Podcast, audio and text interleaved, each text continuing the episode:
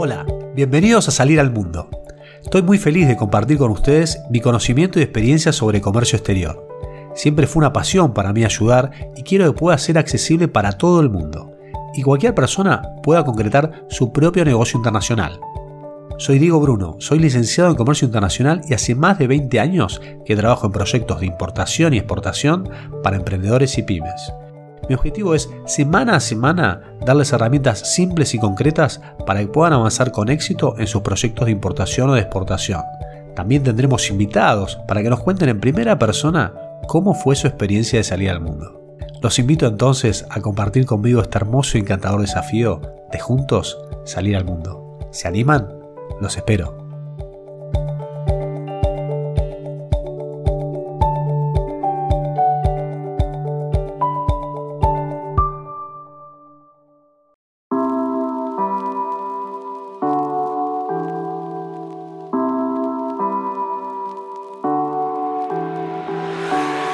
Hola, ¿cómo andan? Espero que muy bien y bienvenidos a un nuevo episodio de Salir al Mundo. Es el episodio número 12, es el primero de este año y al pensar el, contenido, a charlar con ustedes, eh, tuvo que ver con mi inicio de año también, ¿no? Eh, fui de vacaciones, la pasamos muy bien, eh, fueron momentos muy lindos en familia, también descansé. Y bueno, retomando las actividades, trabajando sobre los pendientes, analizando los distintos negocios. Siempre es un momento que hago una planificación anual, empiezo a pensar eh, las distintas necesidades que pueden tener los clientes, cómo manejar mi negocio. Y empieza a aparecer un tema recurrente en estos últimos años sobre importación, que es cómo evitar los quiebres de stocks. Cómo hacer para mantener las ventas, generar más ventas y no sufrir el problema que está teniendo toda la cadena de suministro mundial, que hace que en muchos casos tengamos quiebres de stock y no podamos entregar el producto al cliente en tiempo y forma.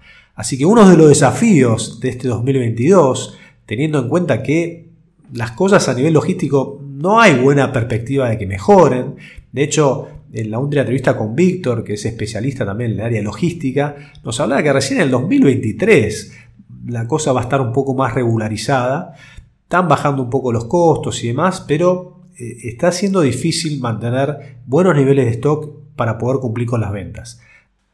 De esta manera, el escenario ya está planteado, las cosas es probable que no cambien, así que requiere un doble esfuerzo, creatividad y también bastante planificación, ¿no? Para lograr este desafío de evitar los quiebres de stock y aumentar nuestras ventas. ¿Te interesa? A continuación lo desarrollo. Te espero. Como introducción podemos decir que este escenario de tormenta perfecta se mantiene. ¿sí? Y por el 2022 no hay expectativas de que mejore. Seguimos con valores de fletes históricos. Para que se una idea, podemos hablar de que son cinco veces más caros que valores prepandemia. Sigue habiendo problemas de espacio, más trasbordos. Y creo que por lo menos en mi caso, el año pasado me pasaron todas no poder embarcar por falta de contenedores, colas de kilómetros y kilómetros en puertos de China para poder embarcar, dificultad para hacer reservas, terminales portuarias cerradas por caso de COVID, incluso embarcaciones, ¿sí? había un miembro de la tripulación que tenía COVID, entonces tenía que aislar a todo el barco y de esta manera generaban trasbordos impensados. Y también pasaba con, los embarques aéreos, ¿sí? menos aviones en el aire, más dificultad para cargar.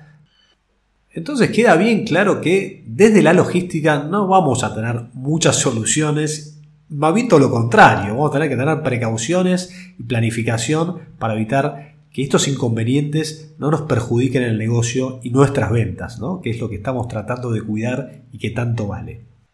Y otra cuestión importante es que este problema que tenemos nosotros también lo tienen nuestros proveedores. ¿sí? Ellos también tienen problemas para acceder a sus insumos o materias primas. Hace mucho no pasaba que, comenzado el año, muchos proveedores con los cuales trabajo ya enviaron cartas informando demoras en entrega, ¿sí? Eh, proveedores de primera línea que en general tenían productos eh, en stock o tenían una demora de una semana para, para entregar un producto, hoy están hablando de cinco semanas y así en el rubro que estemos empezamos a ver que ya los proveedores empiezan a informar que el año va a seguir complicado y que los tiempos no son los que teníamos antes. Y por otro lado, estamos viendo en muchos mercados de Latinoamérica que la pandemia empieza a ceder, hay más población vacunada, hay más actividad económica y todo esto obviamente genera más ventas. Entonces, por un lado tenemos todas estas dificultades logísticas y por otro lado una demanda que está creciendo. Y la pregunta de siempre, che Diego, ¿y qué hacemos ahora con todo esto? Lo primero que recomiendo es bajar un poco la expectativa. Siempre se hablaba del just on time, ahora yo siempre digo just tener, o sea, lograr poder tener productos, ¿sí? Quizás no con los tiempos que nos gustaría, pero sí poder estar con productos en stock y no tener quiebres. El segundo punto tiene que ver con el seguimiento. Cualquier cosa que querramos mejorar, ya sabemos que tenemos que registrarla para poder medirla y analizar qué mejoras podemos hacer. Entonces, necesitamos tener una planilla de seguimientos de importaciones bien completa. De mínima necesitamos saber la fecha de orden de compra, cuándo fue el día que se envió la orden de compra a nuestro proveedor. Digo orden de compra porque puede haber casos donde se hagan algunas consultas previas, se chequeen algunos productos, algún stock y recién ahí se envíe la orden de compra. Lo que necesitamos saber es las fechas concretas de cada hito. Entonces partimos que la orden de compra, si es una fecha, la registramos. Después, cada uno en su planilla podrá tener las distintas necesidades en base al país, a las aduanas, qué documentación necesita, eh, número de proforma, número de, de, orden de compra en su sistema propio. Bueno, información general que pueden poner en sus planillas. Pero acá estamos hablando de tiempos, así que está la orden de compra, el momento de embarque, ¿sí? la fecha de embarque, la fecha de llegada del medio transportador a nuestro país, ¿sí? es lo que se llama ETD y ETA, Estimate Time of Delivery, Estimate Time of Arrival. ¿Está bien? Y la fecha de llegada a nuestro depósito. De esa manera nosotros tenemos de punta a punta la cantidad de días que tarda toda esa operativa de importación. Ese es un dato clave. Ese mismo dato lo podemos utilizar con otras operaciones, del mismo proveedor obviamente, y así ya tenemos el tiempo promedio que necesitamos para recibir la mercadería de ese proveedor. Y ahí al momento de analizarlo vemos que quizás los tiempos del proveedor están siendo buenos, la mercadería se entiende en tiempo y forma, pero después a veces es la falta de espacio la que demora, es un transbordo que demora la llegada, y podemos ver los distintos hitos que hacen que ese embarque se retrase por todos estos motivos que antes le, conté. ¿no? Y tomando en cuenta un caso real que me tocó analizar, una mercadería que se importa desde China, en contenedores, el tiempo promedio estaba en los 90 días y hoy ya se encuentra por encima de los 120, ¿sí? está más cerca del 150 que el 90. Entonces, siguiendo con este razonamiento, necesitamos un 30% más de tiempo para recibir la mercadería. Entonces, en este caso, deberíamos hacer la hora de compra 30 días antes para que llegue en el momento que nosotros la necesitamos. El tercer punto a tener en cuenta es el control y la gestión de ese stock.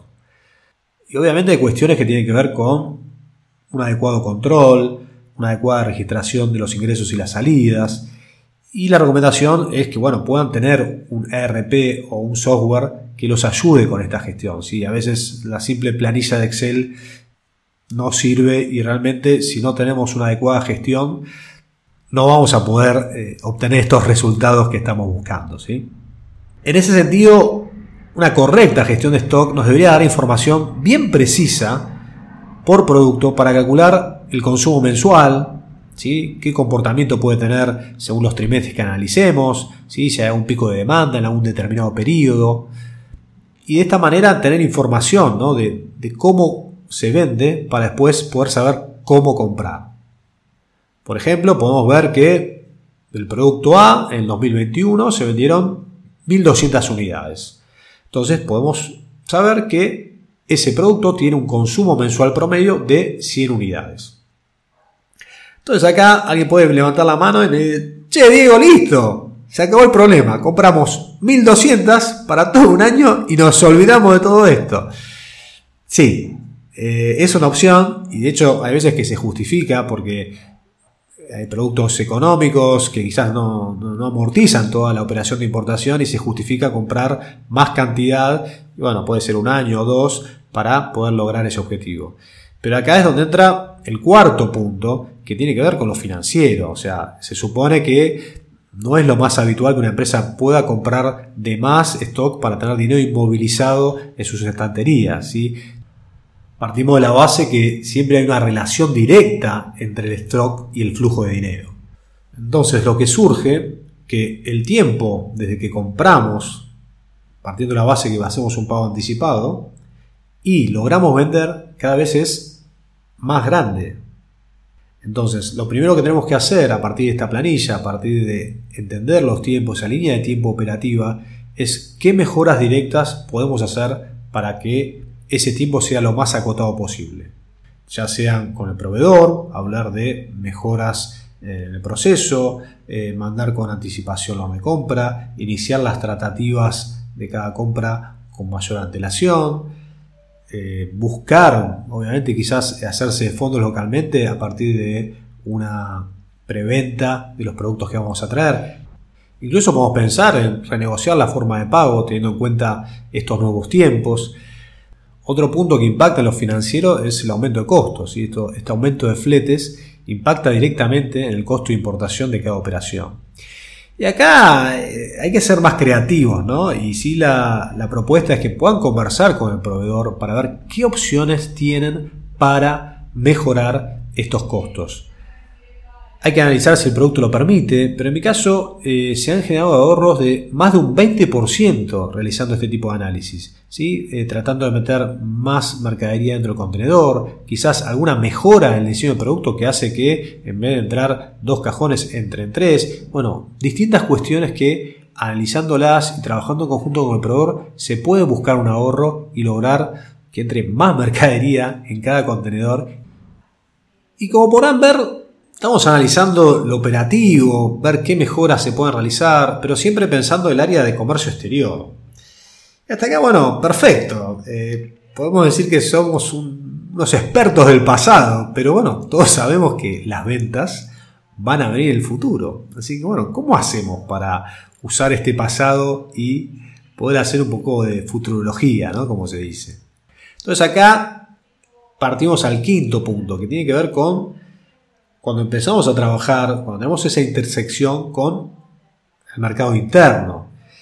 Y no queda otra que sumar al equipo, ya sea la dirección para entender cuál es la visión, cuál es la proyección de los negocios, al equipo comercial, que es el que tiene información directa del campo, que puede contarnos sobre las distintas tendencias, qué productos o qué unidades de negocio es probable que mejoren, eh, incluso su plan de, marketing que, que va a hacer que quizás algunos productos tengan más demanda que otros. De una u otra manera tenemos que conocer con claridad cuáles van a ser los objetivos de ese plan comercial que quiere llevar adelante la empresa para obviamente ocuparnos de que esté el stock suficiente para atender esa demanda. Así que en esa charla tenemos que sumar al equipo local y acá realmente los vendedores tienen un trato directo con los clientes en el día a día y es necesario que consulten sobre la tendencia sobre las posibles compras, qué porcentaje de aumento suponen para el primer cuarto, segundo cuarto, tercer cuarto. Y ahí, bueno, algunas empresas realizan estos análisis, lo tienen más claro, otras no tanto. Ahí es un poco la, la creatividad, como decía antes, ver cómo los vendedores tratan de obtener esa información. Lo ideal sería tener información separada por trimestres para poder hacer esta proyección. Entonces, si vamos al ejemplo de producto A, que eran 1200 al año, bueno, si ese producto se supone que duplique el valor de venta en 2022, bueno, deberíamos considerar que el consumo mensual en vez de ser 100 va a ser 200. Y a partir de ahí tenemos información como para poder proyectarlo. Pero bueno, este trabajo a veces no es fácil porque como les decía, muchas empresas no tienen esa información o no hacen ese análisis y están más sobre el día a día. Entonces siempre les cuento a los vendedores, eh, tengo una frase para poder decirle a esos compradores, es ayúdame a ayudarte. El comprador no quiere tener problemas de stock, el vendedor quiere vender más, el área de importaciones no puede hacer magia, no quiere estar corriendo atrás de cada producto, cada proveedor. Entonces, la, la propuesta es che, ¿qué tal si no trabajamos un poquito más en equipo? Y este trabajo de equipo, ¿sí? tanto interno, área de comercio exterior, dirección, equipo comercial, vendedores y comprador, va a hacer que tengamos mejor información. Y si tenemos mejor información, mejores compras podemos hacer y ganamos todos. ¿sí? El famoso win-win. Entonces, este, esta proyección, este forecast, como se dice también en inglés, es necesario para poder evitar los quiebres de stock y aumentar ventas es imprescindible una correcta proyección de la demanda. Y como toda proyección, a veces siempre aparecen las excusas, ¿no? Eh, que a veces nos limitan a poder desarrollar correctamente los negocios. Recuerdo hace muchos años un cliente que trabajaba con grupos electrógenos y su proveedor, ¿sí? no, no estaba esta tormenta perfecta a nivel logístico con todas estas demoras, era otra época, el proveedor de, motores, que era un poco el corazón de ese grupo, eh, una empresa japonesa, para que se imaginen de, quién estoy hablando, eh, le dijo, bueno, mira, necesito que mandes el forecast, eh, porque si no, no te vendo. O sea, no era ayudame a ayudarte, es si no me ayudas, no te vendo. ¿sí? Era una versión un poquito más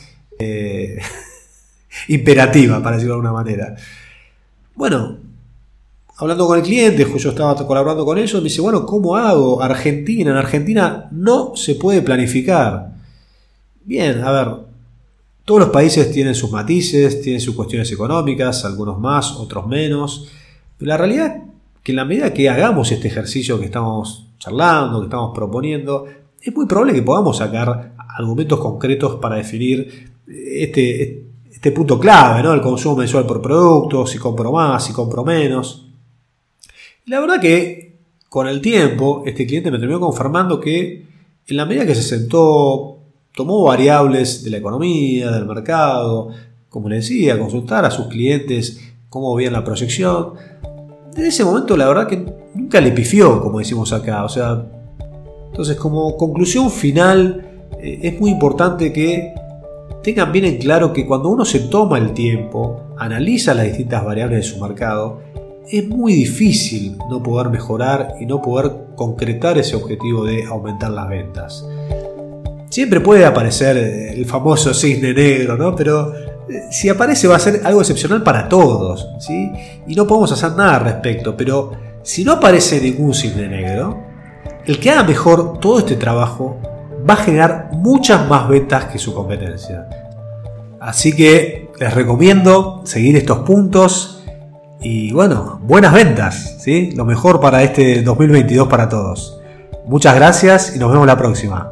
Chau, chau.